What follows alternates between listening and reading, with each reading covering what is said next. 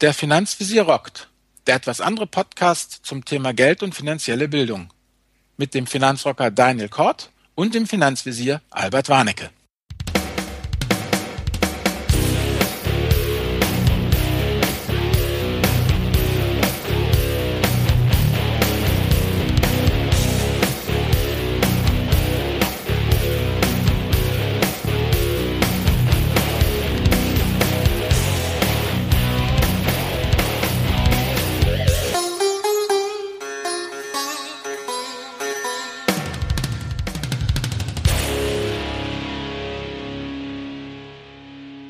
Moin Moin und herzlich willkommen zu einer neuen Folge vom Podcast Der Finanzvisier rockt. Mein Name ist Daniel Kort und mit mir am Mikro ist Albert Warnecke. Hallo.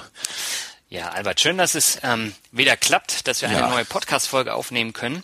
Diese Podcast-Folge möchte ich mal mit dem Thema beginnen, was wir äh, in der letzten Folge hatten, nämlich das Thema Geld und einen Eintrag von Stupedia. Das ist die sinnfreie Enzyklopädie und ich finde, das ist ein ganz guter Einstieg für die heutige Folge. Und zwar, da heißt es, das Geld wird ebenso wie Alkohol als Lösung aller Sorgen und Probleme und zugleich als Verursacher für alle Sorgen und Probleme angesehen. Ähm, ich musste echt lachen, als ich das dann das erste Mal gelesen habe. Da sind noch so einige andere Highlights da drin. Und ähm, ja, damit würde ich dann einfach jetzt übergehen zum Thema der heutigen Folge. Und zwar, wir beschäftigen uns heute mit dem Thema Sparen und ähm, darum, ob es was bringt, eine billige Kreditkarte zu nehmen, damit Werbung zugeschossen wird, oder ob man Tagesgeld-Hopping betreiben sollte und dadurch spart, oder Gas- oder Strom-Hopping als äh, Hausbesitzer, so wie bei Albert. Ja, und ob das wirklich was bringt, ob man sein Vermögen dadurch mehrt ähm, oder ob man das verraucht oder in Form von äh, Kaffeebohnen bei Starbucks dann äh, versenkt und ob Sparen unglücklich macht. Also es sind sehr, sehr viele Punkte, über die wir heute sprechen wollen.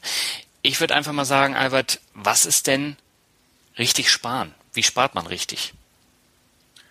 Wie man richtig spart, indem man sich überlegt, warum man das überhaupt macht. Also man muss ja es muss ja irgendwie einen Sinn und einen Zweck haben. Also sparen um des Sparens willen ist ja eigentlich Geiz. Also das macht man dann, da, da, da steht ja sozusagen das Horten des Geldes als solches im Vordergrund. Und das kann es ja nicht sein. Also ich würde eigentlich eher sagen, man müsste so businessmäßig sparen. Vielleicht also sparen als Geschäftsmodell. Also als Vorstufe sozusagen. Sparen ist für mich eigentlich die Vorstufe zum investieren. Ja? Mhm. Wobei man natürlich jetzt dann auch sagen kann, du hast ja wieder das im letzten Postcard, das ja so deine verschiedenen Töpfe. Und äh, du hast ja auch einen Konsumtopf sozusagen. Genau. Ja, ja, aber da wäre ich jetzt auch ganz äh, äh, vorsichtig da äh, ähm, zu sagen, dass meine Definition ja nicht gilt. Ich würde sagen, sie gilt doch, weil du sparst ja und dann zu investieren. Und du investierst ja zum Beispiel in einen Urlaub. Da kann genau. man sagen, das ist reiner stumpfer Konsum. Aber richtig. Absolut.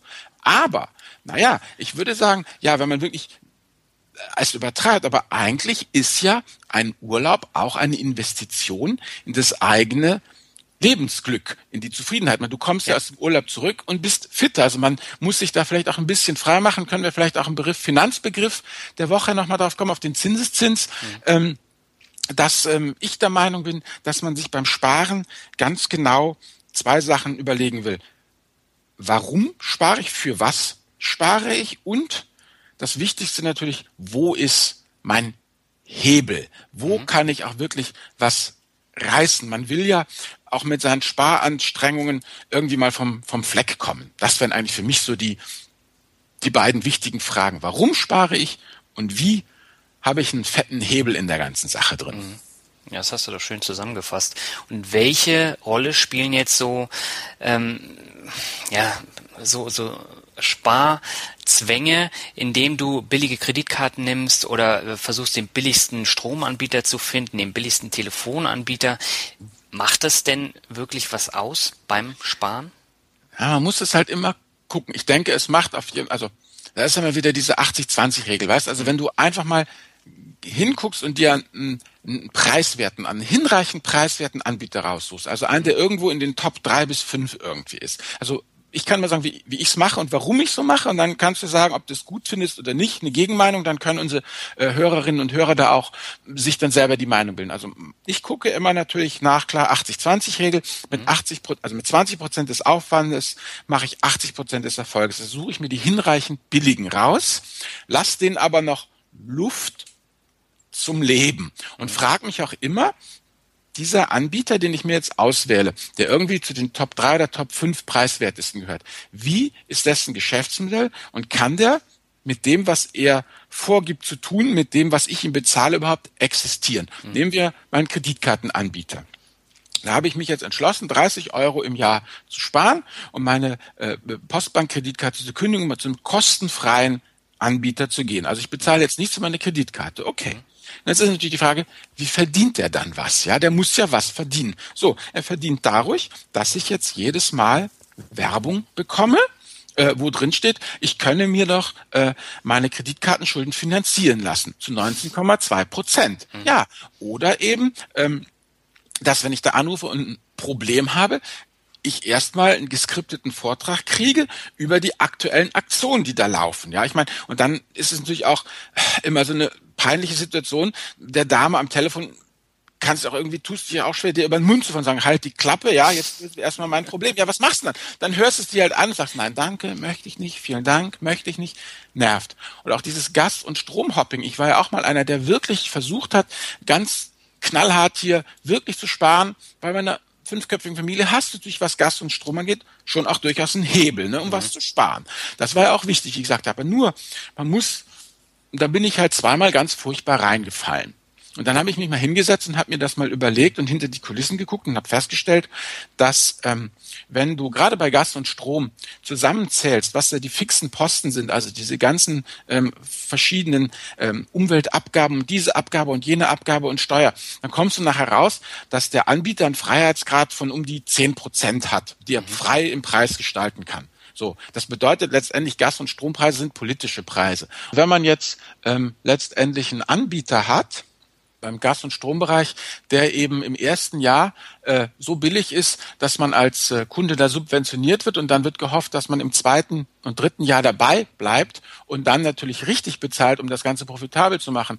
Wenn der sich einfach mit einer genügend großen Anzahl an Hopsern äh, äh, konfrontiert sieht von Leuten, die dann eben nach dem ersten Jahr weiterziehen, dann ist das Geschäftsmodell einfach nicht äh, äh durchhaltbar.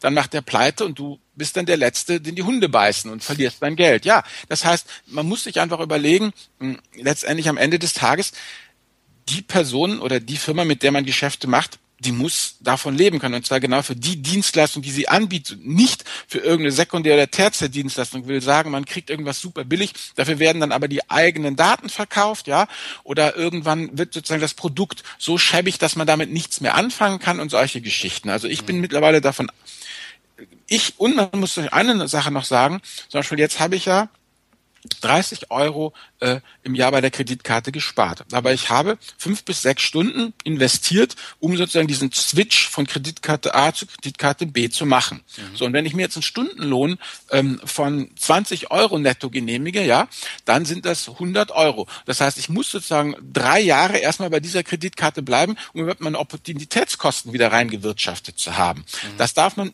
ja, man, man darf ja nicht vor, vor lauter Sparen, man muss den gesamten Prozess betrachten und darf nicht äh, einfach nur das Eingesparte betrachten, sondern muss auch betrachten, wie viel Aufwand war nötig, diese Ersparnis zu erzielen letztendlich. Und natürlich auch, mh, hm, wie viel Nervereien habe ich dann hinten dran. Deshalb sage ich ja zum Sparen, aber eben so, dass man, äh, dass sich dass der Aufwand sich in vertretbaren äh, Rahmen hält und was vielleicht noch ganz wichtig ist, aber da möchte ich jetzt an dich übergeben, weil du kannst aus eigener Erfahrung reden. Ja. Es gibt Kleinigkeiten, die sich sehr summieren und das sind Kleinigkeiten, die unglaublich häufig auftreten. Deshalb, oh Daniel, gucke ich auf dich als meinen Marlboro-Mann. Was für ein Übergang. Ähm, ja, das Thema Rauchen, das ist ein unglaubliches Thema. Ich habe viel zu lange geraucht. Ähm, das war auch viel zu ungesund. Das Schlimme am Rauchen ist aber das Thema Geld. Und ähm, ich habe mir jetzt mal errechnet, ich rauche jetzt seit August 2014 nicht mehr und habe in der Zeit knapp 1700 Euro gespart. Das finanziert meinen kompletten Urlaub und nochmal vier, fünf Mal essen gehen. Und das ist natürlich eine Stange Geld. Und ähm, von daher, da muss man sich auch immer vor Augen halten, wie teuer der ganze Kram ist. Und das Gleiche gilt auch für, für so einen anderen Spleen, den ich immer hatte. Nämlich zu Starbucks oder anderen Kaffeeketten gehen und dort ein äh, Latte Macchiato mit ähm, schönen, süßen Zeug obendrauf äh, dann zu kaufen. Ja. Das kostet vier Euro oder noch mehr. Und das summiert sich auch enorm. Das ist fast eine Schachtel Kippen, so ein, so ein Cappuccino. Und äh, das hat den gleichen Effekt auf den Geldbeutel. Ne?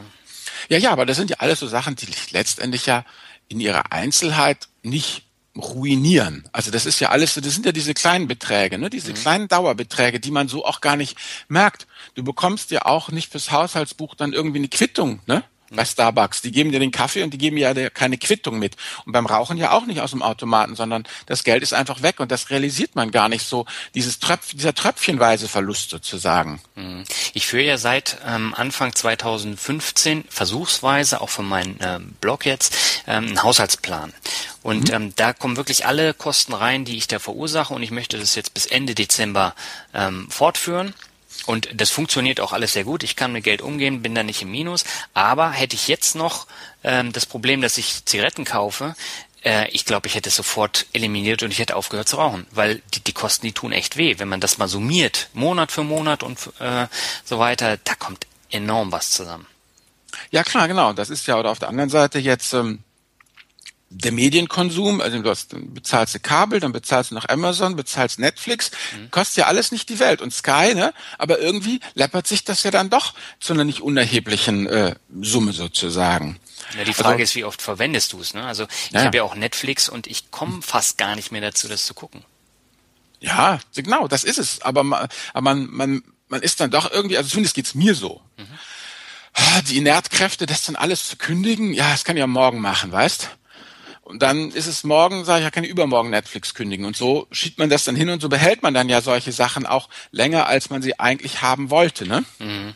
Ja, wobei viele kannst du ja mit einem Klick dann kündigen. Mhm. Also äh, Amazon zum Beispiel, äh, mit einem Klick bist du dann raus, mhm. musst dann auch nicht mehr zahlen. Aber du musst halt dran denken, ne? weil so, ansonsten ja. verlängert sich das dann. Ja, und da kommt natürlich jetzt die Frage aus, wir sagen jetzt ja, man soll sparen. Also nicht mehr rauchen kein Starbucks mehr, kein Netflix mehr.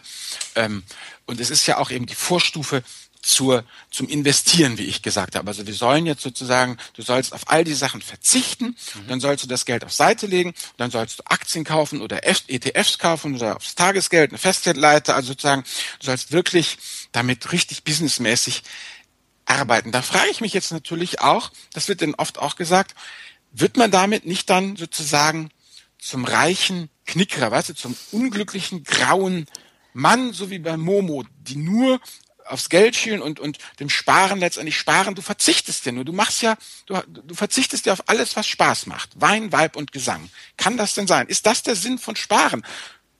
Nee. Kurz und knapp, nein, das ist natürlich nicht der Sinn ähm, des Sparens, weil äh, wenn du wirklich nur für die Rente sparst oder wirklich nur für irgendwas in 10, 15 Jahren, zum Beispiel ein Haus sparst, dann ähm, gehst du ein, weil äh, du kannst ja nichts anderes machen, du kannst ja auch nichts anderes leisten. Also es geht jetzt hier nicht darum, dass man auf alles komplett verzichtet, aber äh, man muss sich halt Grenzen setzen. Also grenzenloses Qualm von Zigaretten verursacht natürlich Kosten und ähm, da muss man halt einen Weg finden, wie man das minimiert oder äh, Cappuccino bei Starbucks trinken. Ähm, nichtsdestotrotz muss man sich trotzdem auch was leisten können. Ähm, zum Beispiel in Urlaub, zum Beispiel mal abends ins Kino gehen oder was auch immer. Ähm, das sind Sachen, da sollte man dann auch investieren und nicht stur dann auf die Sparquote achten. Ja, und das ist nämlich die Frage, die ich dir auch da stellen wollte, weil du jetzt gerade auch hier dieses Langzeitsparen, dieses Großsparen gesagt hast. Ja.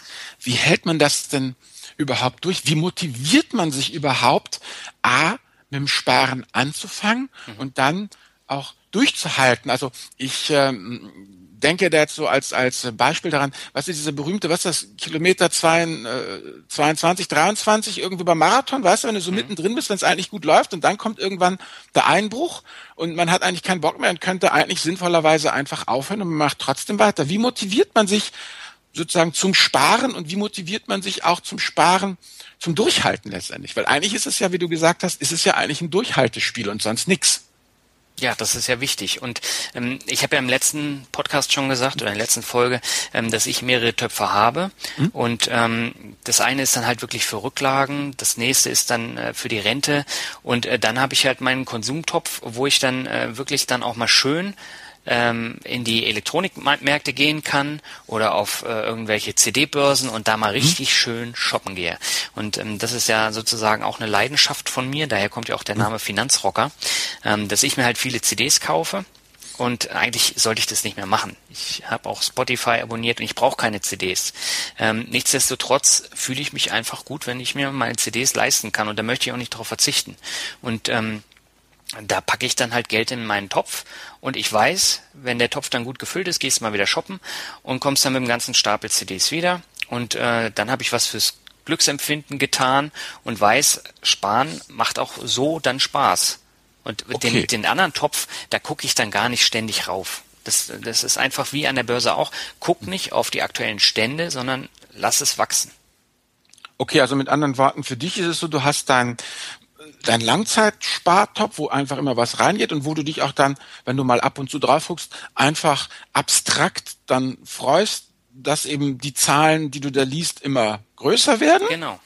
Und dann hast du sozusagen aber auch deinen Konsumspartopf, wo mhm. du einfach dann aber umgekehrt auch sagen kannst, diesen Topf kann ich jetzt nehmen und für alles, was mir wichtig ist, sozusagen auf den Kopf hauen, mhm. ohne aber ein schlechtes Gewissen haben zu müssen, weil ich weiß, die große, fürs große Ganze habe ich ja schon Sorge getragen mit meinen anderen Töpfen sozusagen. Mhm. Also dass dann äh, äh, man auch sagen kann, dieses Geld ist jetzt für mich zur freien Verfügung, korrekt? Genau. Genau, das ist der Punkt. Und ein ganz wesentlicher Punkt ist der, dass ich am Anfang des Monats, wenn das Gehalt kommt, ah. das Geld sofort überweise in meinen Sparplan, in meine Rentenversicherung, die ich dann äh, auch nochmal abgeschlossen habe, mhm. ähm, für mein Tagesgeldkonto und das Geld ist sofort dann weg. Wenn äh, das Gehalt da ist, wird das Geld sofort überwiesen. Das heißt, äh, ich kann es auch nicht ausgeben. Und das ist mental ein elementar wichtiger Punkt. Ah, okay, aber sozusagen der Konsumtopf, der wird dann sozusagen aus dem gefüllt, was am Ende des Monats überbleibt. Genau. Ah, okay, also mit anderen Worten, die ganz großen und wichtigen Sparsachen, die hast du auch ein bisschen auf Autopilot gestellt. Also das ist Sparen praktisch ohne ähm, Willensentscheid, in, in ja. dem Sinne, dass du jeden Monat neu sagen musst, jetzt überweise ich, sondern da bist du einfach auch raus. Das ist so ein Automatismus, wo du dir selber ähm, auch ein bisschen so die Hände gebunden hast, so wie Odysseus das gemacht hat, immer schön in den Mast, ja, und dann, äh, äh, dass du, weil du schon weißt, dass du sonst vielleicht einen Scheiß damit anstellst, und dann am Ende des Monats der Überlauf, der kommt in den Konsumpot und da kannst du dann auch mit rocken gehen. Genau, da verkaufe ich dann Konzertkarten, CDs, äh, Festivaltickets, was auch immer. Ja, je, jeder oder jede Zuhörerin kann da eben dann nach Gusto schalten und walten. Also damit sozusagen haben wir dann doch eigentlich gezeigt, Sparen muss nicht automatisch unglücklich machen. Sparen bedeutet nicht asketisch mönchischer Verzicht und Sitzen in der wie heißt es in der, in der Bibel, im härenen Gewand in der Klause sitzen. Du haust aber heute wieder Zitate raus, ey. Naja, da hab ich vorbereitet, ne? Wie gesagt, Horst Schlimmer, weißt du Bescheid, Schätzchen. Ah, herrlich. Ähm, nee, also äh, das muss auch keinen Spaß machen, das Sparen. Aber es, äh, der wesentliche Punkt ist eben, es darf nicht unglücklich machen. Man darf nicht auf alles verzichten. Ja, das ja. denke ich auch. Das ist doch jetzt mal eine gute Geschichte. Genau, da können wir dann auch gleich zum Finanzbegriff der Woche übergehen. Und zwar haben wir ja den Begriff eben schon erwähnt, nämlich Zinseszins. Ähm, darüber wollen wir heute sprechen und ähm, das Thema ist ja unheimlich wichtig. Du hast es ja beim, beim Urlaub schon angesprochen. Man tut was für sich selber. Man kann mal frei durchatmen. Und ähm, das Thema Zinseszins gibt's sowohl an der Börse, sowohl beim Ersparten, aber als auch bei einem persönlich, zum Beispiel beim Humankapital. Das heißt, man investiert in sich selber und ähm, lernt neue Erfahrungen, neue Sachen kennen und profitiert langfristig dann immer mehr von diesen Dingen. Genau, ja. Also Zinseszins nochmal, denke ich ganz kurz, ist ja platt gesprochen. Wenn ich irgendwie Geld anlege, 100 Euro, kriegt dafür jetzt äh, unrealistische 10% Zinsen, dann habe ich ja nach einem Jahr 110 Euro und die 110 Euro, die stecke ich äh, dann wieder komplett rein, kriege dafür wieder 10% Zinsen, bin dann eben sozusagen im nächsten Jahr äh, äh, Das habe ich dann äh, 11 Euro, dann bin ich mit 121 Euro schon dabei. Und so baut sich das ja dann eben immer weiter auf. Was ich persönlich jetzt als Ingenieur am Zinseszins so wahnsinnig spannend finde, ist, dass er ja mh, hm, wenn man, ich habe das mal ausgerechnet auf dem Blog, die, erst, das erst, die ersten zehn Jahre Zinseszins kannst du eigentlich vergessen. Da siehst du kaum was, ja. Also der ist ganz manierlich. Das ist ja so diese E-Funktion, die ja, man vielleicht aus der Schule noch kennt, die Ewigkeiten ganz manierlich läuft und dann irgendwann ganz scharf nach äh, links oben abbiegt und richtig Vollgas gibt. Also wenn man sich mal eine Berechnung durchführt, die ersten zehn Jahre Zinseszins kannst du vergessen. Mhm. Die zweiten zehn Jahre Zinseszins wird schon langsam interessant. Und dann die letzten zwei Jahre der dritten Dekade Zinseszins, da geht auf einmal der Punk ab. Das ist eben unglaublich. Da siehst du auf einmal, wie es richtig losläuft. Und ich glaube, das ist auch das Üble und das Schwierige am Zinseszins, dass es eben so eine Potenzfunktion letztendlich ist, mathematisch gesprochen, mhm. wir mental wahnsinnig schwer fassen können, sozusagen. Also wenn du halt äh, äh dieses, dieses Thema immer, wenn du auf ein, dir ein Auto nicht kaufst, so wie du, für 10.000 Euro heute, dann ist das irgendwie in 30 Jahren ah, knapp 100.000 wären da draus geworden mit Zinseszins. Ja, genau, das ist der Punkt. Ähm, du darfst jetzt nicht lachen, aber ich habe eine Excel-Tabelle erstellt, wo ich bis zu meinem 50. Lebensjahr mir mal den Zinseszins mit allem drum und dran errechnet habe. Und das ist unglaublich, was dann nach den ersten zehn Jahren, du hast es ja eben schon gesagt, dann daraus wird. Da reden wir nicht von ein paar tausend Euro, sondern das geht dann äh, schnurstracks wie äh, Superman in den Himmel, geht's dann nach oben. Ne? So, und der springende Punkt, wenn ich da mal kurz unterbrechen darf, ist genau das, was du gesagt hast. Ich habe es mir mal aufgeschrieben. Ich habe es in Excel mal ausgerechnet. Das muss man nämlich, weil kein Mensch, kein Ingenieur, kein Mathematiker auch, ja, selbst die zahlenaffinen Typen, du kannst es nicht richtig fassen. Du musst es dir wirklich also du musst es dir schwarz auf weiß zeigen, weil eben die Potenzfunktion, dafür ist der Mensch nicht gebaut. Du kannst lineare, ne, du kannst abschätzen, wenn das Auto, was da kommt, wann das bei dir sein wird und solche Geschichten. Aber Zinseszins kann man, also ganz wichtig auch, wenn jetzt hier jemand dazuhört und sagt, Gott, mit Zahlen habe ich sowieso nicht. Ehrlich, beim Zinseszins kann ich wirklich sagen, auch die Leute, die es mit Zahlen haben, die kapieren den Zinseszins so richtig tief drin auch nicht, sondern nur, wenn man es sich wirklich aufzeichnet und sich die Zahlen wirklich da mal, ne, so wie du es gemacht hast, dahin schreibt, mhm. dann, dann wird es fassbar und vorher kannst du es vergessen. Ja, wobei ich habe nicht nur den Zinseszins da äh, aufgeführt, sondern ich habe wirklich mein Gehalt äh, da reingenommen, mhm. ich habe äh, mein Depot da reingenommen und mhm. habe prozentual immer wieder was dazugerechnet ja. und äh, für jedes Jahr, wie sich das entwickelt hat auf Basis der letzten Jahre und äh, habe mir dann eine fiktive Gehaltserhöhung dann gegeben und hab, hab das mal so aufgeschrieben, um einfach mal zu sehen, wie es wirkt. Und das ist unglaublich, was da zusammenkommt. Und alleine das motiviert mich schon zum Sparen. Genau. Genau, und diese fiktive Gehaltserhöhung, das ist ja auch, ja, jetzt, die, die BWLer werden uns auf den Kopf hauen. Das ist natürlich kein Zinseszins, aber das ist ja auch so eine Geschichte in dich selber. Und die Gehaltserhöhung kriegst du ja nicht einfach so, weil der, äh, dein Arbeitgeber dich so liebt, sondern weil du irgendwas in dich investiert hast, irgendwas gemacht hast, das dich eben wertvoller macht. Ja, genau, das wenn ist der dann, Punkt. Genau, und wenn du dann wertvoller für den Arbeitgeber bist, dann wirst du auch an einer exponierteren Position eingesetzt und hast da wiederum mehr Möglichkeiten, ne?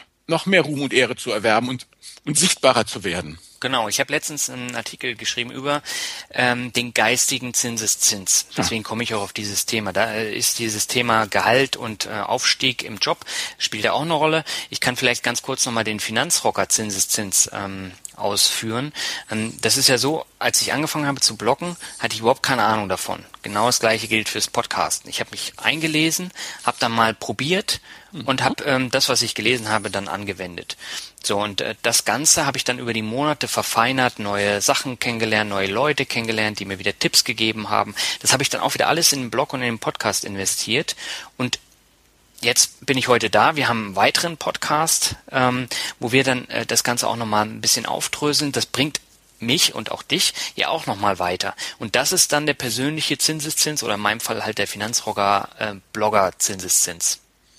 Ja klar, man kriegt das eine nur deshalb, weil man vorher die ganzen anderen kleineren Sachen gemacht hat. Und so ja. werden die Bausteine ja genau immer größer und die Auf, Aufschwünge hoffentlich auch immer größer. Definitiv. Genau, und das, das ist ein ganz wesentlicher Punkt. Und wenn ich jetzt mit Leuten spreche und dann sage, ja, du musst in deinen Zinseszins investieren, du musst halt für mindestens zehn Jahre das Geld monatlich investieren und dann die Zinsen für dich arbeiten lassen.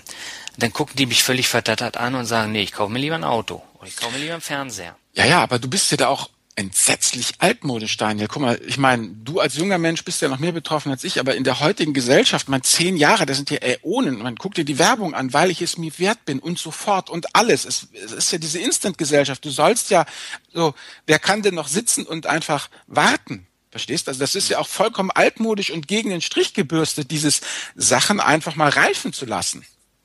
Naja, aber das, das musst du es, es muss. auch heutzutage machen. Ja, natürlich. Da beißt die Maus keinen Faden ab. Nur ich meine halt, da muss man ja eben, ich glaube mit dem Zinseszins, das ist auch nicht so sehr, ne, wie beim Sparen, nicht so sehr eine mathematische Geschichte, sondern eine mentale Geschichte. Bin ich bereit, mich darauf einzulassen? Bin ich bereit, 10, 15, 20 Jahre, ne, wie so ein Gärtner zu hegen und zu pflegen? Ich sage das hier bei uns in, in Hamburg, haben wir ja diesen wunderbaren Ohlsdorfer Friedhof, da diesen Parkfriedhof. Der Mensch, der den angelegt hat, der hat den auch nie in seiner vollen Schönheit gesehen. Ja, sorry, so ist das, weißt du, jetzt, jetzt sind die Eichen da gewaltig und mächtig und jetzt ist es extrem beeindruckend, da durch die Rhododendronwälder zu gehen, aber der Mensch, der es halt angelegt hat, der hat es nur geplant und auf den Weg gebracht, der hat davon nichts mehr. Und ich, so, muss, ich muss gerade dran denken, jetzt äh, gibt es bestimmt einen Hörer, der jetzt auf die Idee kommt, äh, er nennt seinen Blog jetzt finanzgärtner.de. Soll er doch. Soll er das, doch. das ist ja eine geile Idee. Da muss man erstmal ja, drauf kommen. Ja, du musst es, es ist ja letztendlich du wie Gärtner. Ich meine, du, du guckst dir da ein Depot an, du lässt es schön wachsen, du reißt es, ne? Du schichtest nicht alle Nasen um, du reißt die Pflanzen nicht alle fünf Minuten raus und guckst, ja, ja wächst dir denn auch? Aber natürlich musst du irgendwann auch mal ja, Rebalancing oder Verkaufen oder Umschichtungspflegemaßnahmen. Also der Gärtner muss ja nicht nur hegen, er muss ja auch pflegen, er muss ja auch mit der Schere durch den Garten und hier und da ne, mhm. die Sache mal wieder bisschen zurechtstutzen. Und Rebalancing ist ja nichts weiter. Also Stell dir eine Blumenrabatte vor, die, die schön vor sich hin wächst und das eine wächst stärker und das andere wächst schwächer. Das muss ja auch irgendwann alles in Form bringen. Und das steckt ja, dieses langfristige steckt ja einfach in allen unseren Podcasts bis jetzt ja eigentlich drin, ne? Ja. Ja, aber nur so lernst du das eben auch. Deswegen ja. haben wir ja auch gesagt, wir machen diesen Podcast, um genau über solche Punkte mal ausgiebig zu diskutieren. Genau. Zu sprechen, ja. Ja, wir sind, wie nennt man das hier? Ein Kumpel von mir macht das beim Essen. Slow Food. Wir sind Slow Finance. Slow Finance, genau. Ja, wir sind Slow Finance, man. Äh, ja, und wir hoffen natürlich, dass dann da auch ähm, was hängen bleibt, ne? Ja, wiederholen wir es halt. Immer stur. naja, wir haben ja auch noch unsere Blogs. Ja, und Klar. Blogs, äh, da haben wir ja auch diverse Artikel zum Thema Zinseszins, zum Thema Sparen, zum Thema Rente. Deswegen haben wir ja überhaupt erst damit angefangen. Auf jeden Fall. Genau. Also ich würde auch sagen, dass wir da dann in den Show Notes nochmal drauf verlinken auf äh, mhm. bestimmte Artikel. So, das heißt, wenn du als Hörer jetzt Interesse hast, das ein bisschen zu vertiefen, dass wir ähm, zum Thema Zinseszins und zum Thema Sparen von unseren beiden Blogs da nochmal einen Link reinpacken. Auf jeden Fall, das machen wir. Genau, und damit würde ich sagen, gehen wir über zum Medium der Woche. Und äh, das Thema Glück spielt ja häufig auch eine Rolle ähm, beim Thema Geld oder macht Geld glücklich. Wir haben ja drüben, äh, darüber gesprochen, ob Sparen unglücklich macht. Und äh, da habe ich jetzt eine Buchempfehlung. Ähm, ich habe den Autor auch schon in meinem Podcast vorgestellt und zwar es geht um den Glückfinder Andreas Gregori. Der hat ein Buch rausgebracht, nennt sich äh, das Glückfinderbuch und ähm, da geht es darum, dass er 14 Menschen besucht hat äh, im ersten Jahr seines Glückfinder-Podcasts und äh, über Glück gesprochen hat, wie die ihr Glück gefunden haben. Und äh, in diesem Buch äh, wird es dann rekapituliert, was er daraus gelernt hat. Und es geht unter anderem auch um das Thema Geld und ob äh, Geld glücklich macht. Und ich habe äh, das Buch jetzt im Urlaub gelesen. Das ist jetzt nicht besonders umfangreich. Man hat es schnell gelesen, aber ich fand es ungemein inspirierend. Und auch das Interview, was ich mit Andreas geführt habe, war auch inspirierend. Und ähm, ich will mal eine Geschichte rausgreifen, die er da bespricht. Und zwar geht es da um eine Autorin, äh, eine Journalistin, die unter anderem auch für den Stern schreibt. Und äh, die hat bei Günter Jauch, bei Wer wird Millionär, eine halbe Million gewonnen. Und mit dieser halben Million wollte sie auf Weltreise gehen. Und äh, sie hatte dann geplant, jeden Monat in einer anderen Hauptstadt in der Welt zu bleiben und dafür wollte sie diese 500.000 Euro verwenden. Und sie hat dann äh, auch nebenbei in ihren Wohnungen dann vor Ort äh, gearbeitet, hat äh, Texte geschrieben, die bezahlt wurden und hat am Ende festgestellt, das Geld hätte sie gar nicht gebraucht. Aber ohne das Geld wäre sie gar nicht auf Weltreise gegangen. Und das sind so ganz wesentliche Aspekte, mit denen man sich da mal auseinandersetzen kann. Und ähm, es gibt halt auch noch andere Geschichten von Leuten, die ähm, dann äh, schwer krank waren und äh, dann wieder geheilt wurden und ihr Glück gefunden haben oder sie haben Menschen aus der Familie verloren und äh, erklären halt ihren langen Weg zum Glück und, und wie es dazu kam. Und dieses Buch möchte ich jetzt diese Woche mal empfehlen. Schaut es euch an. Mir hat es wirklich sehr, sehr gut gefallen und auch der Glückfinder-Podcast ist sehr gut. Und ja, das war mein Tipp der Woche. Ja, das finde ich gut, weil wie gesagt, das ist genau das. Wir wollen natürlich hier über Geld, über Finanzen reden, aber ich denke, ja, wie wir eigentlich ja beide auch jetzt auf unserem Weg festgestellt haben, dass mit dem Geld, mit dem, diesem taktischen Anlegen kaufe ich jetzt, ne? Kaufe ich jetzt eine BSF, eine VW oder kaufe ich doch einen ETF auf dem MSCI World? Ja, das muss auch bedacht werden, das ist auch wichtig, aber eigentlich so ganz basic-mäßig sind es ja erstmal diese grundlegenden Themen, diese, ja, diese macht Geld glücklich oder wie spare ich richtig, wie passt eigentlich Geld und ich, wie passt das zusammen? Das muss man, denke ich, erstmal für sich geklärt haben, ne? Und ja, da finde ich, ist dieses Glücksfinder, da kann man ja auch über Bande eine Menge mitnehmen, ja. Also, wenn du sagst, dass es da Leute gibt, die schwere Verluste erlitten haben oder irgendwie, man, man liest das, man denkt sich seinen Teil und wendet das auf seine Situation an und zieht da für sich dann Schlüsse. Also ich finde das ganz hervorragend. Genau, das inspiriert einen dann auch. Ja. Und ähm, da, da gibt's halt wirklich abenteuerliche Stories, äh, die man so gar nicht erfinden kann. Da kommt keiner drauf. Aber ähm, die Leute haben's eben erlebt. Natürlich ja. sind da dann auch Geschichten dabei, wo es dann darum geht, dass jemand ähm, äh, halt sein, sein Glück im, im neuen Beruf gefunden hat, dass er selbstständig geworden ist. Und ähm, äh, da gibt's wirklich Unternehmer, die ja. sehr viel Geld verdient haben äh, und äh, die dann ausgebrannt waren. Das ist ja dieses Prinzip, ähm, dass in Deutschland bis zum Umfallen gearbeitet wird äh, um Geld zu verdienen, ne? wo wir wieder mhm. beim Thema sind. Und da war es so, der war total ausgebrannt, er ist nicht mehr aus dem Bett gekommen, er war geistig komplett leer. Mhm. Und ähm, der ist dann äh, den Jakobsweg lang gepilgert. Das klingt jetzt wieder sehr esoterisch und bla bla, aber ähm, er hat dann gesagt, er möchte was anderes machen ist aus der Firma raus und der hat jetzt eine Fußballakademie in Afrika gegründet mhm. und arbeitet mit äh, kleinen Steppkes äh, in der Fußballakademie. Und mhm. der ist unheimlich glücklich dadurch geworden. Und, und das ist eine wunderbare Geschichte. Ja, dann würde ich sagen, wollen wir es damit dann gut sein lassen? Sehr gut. Wir sind diesmal, glaube ich, unter den äh, 30 Minuten auch. Ja, dann freuen wir uns doch. Dann haben vielleicht die Leute, die es zuhören, keinen Stau heute auch gehabt beim Weg zur Arbeit. sind dann noch ein bisschen pünktlicher da. Aber ja, mir fällt jetzt auch nichts mehr ein, muss ich ganz ehrlich sagen. Also wenn du nichts mehr hast, würde ich einfach sagen, hau rein. Genau, eine Anmerkung noch, und ja. zwar die nächste Episode. Die haben wir geplant mit einer Live-Aufnahme in Offenbach. Albert, vielleicht magst du kurz sagen, was in Offenbach stattfindet? Ja, in Offenbach ist das äh, Finanzbar Camp.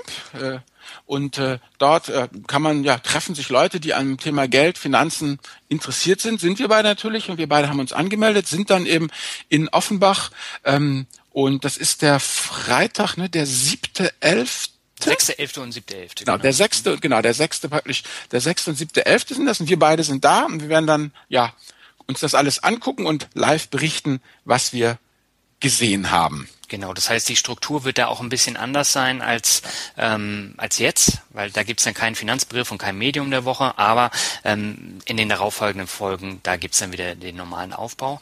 Ähm, am 16.11. kommt diese Podcast-Folge raus, das heißt, wir haben jetzt den Tonus alle zwei Wochen, den äh, wir ja in der ersten Folge auch angekündigt haben. Mhm. Und ähm, ja, damit würde ich sagen, wünschen wir euch allen einen schönen Tag und bis zum nächsten Mal. Ja, bis zum nächsten Mal, auch von mir. Tschüssi. Ciao.